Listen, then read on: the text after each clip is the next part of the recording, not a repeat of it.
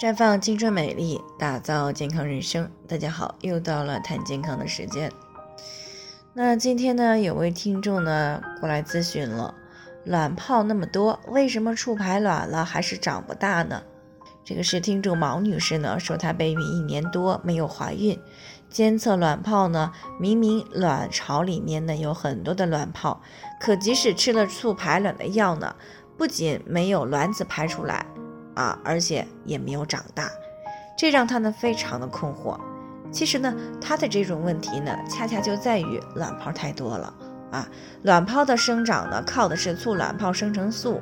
那我们的性激素六项报告里面的啊一项呢，啊英文字母的缩写 FSH，它呢就是促卵泡生成素，它是负责激活卵巢的颗粒细胞的芳香酶，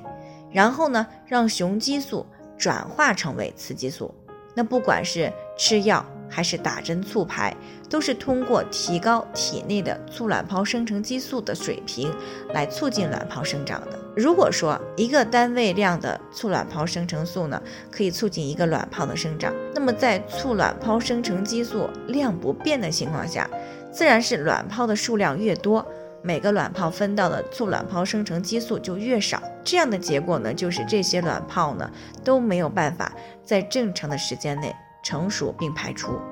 那促排卵的成功率也会比较低。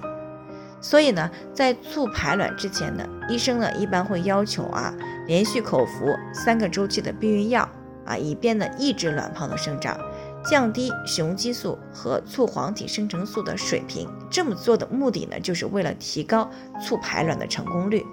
但是呢，单靠拔苗助长成熟的卵子质量呢，一般不太高啊，需要给予更多的营养支持，成功率呢才会更高，卵子的质量呢才会更好。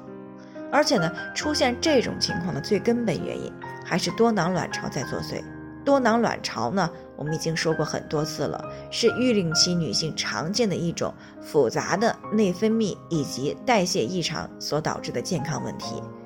那之所以叫做多囊，本来就是因为每个月就有很多个卵泡的发育，但是没有一个能够发育成熟，从而呢导致排卵功能紊乱，甚至丧失，或者呢出现了高雄激素血症。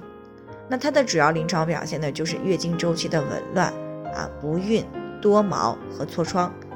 而且呢，多囊还是二型糖尿病、心血管疾病、妊娠期糖尿病以及妊娠高血压综合征以及子宫内膜癌的一个重要危险因素。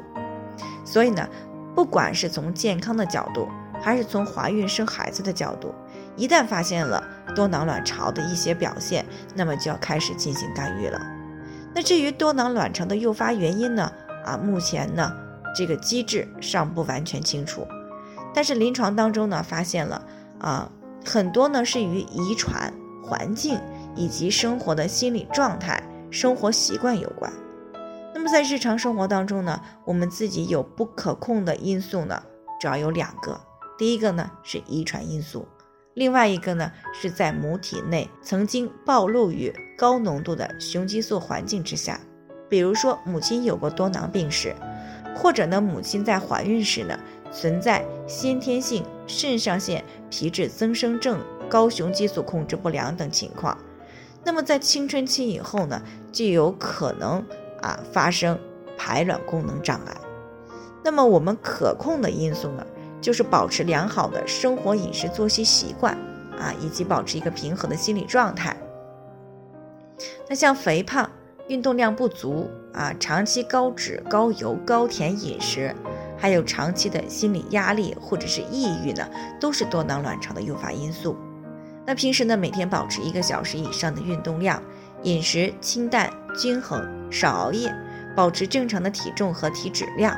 啊，少吃膨化类以及高碘类的加工食品等等，这些呢都可以降低多囊的发生概率。那如果你存在有多囊的遗传因素，那么这些方面呢就更加应该注意了啊！一旦出现了月经异常、不孕的情况，一定要及时干预，因为拖的时间越长，那么后期就越不好调理。最后呢，还是要提醒大家，每个人的健康情况都不同。具体的问题要具体的分析。那如果你也有健康方面的问题想要咨询的，可以关注微信公众号“普康好女人”，添加关注以后呢，回复“健康自测”，健康老师呢会针对个人的情况做系统的分析，然后再给出个性化的指导意见。这个机会呢还是蛮好的，希望大家能够珍惜。今天的分享呢就先到这里，我们明天再见。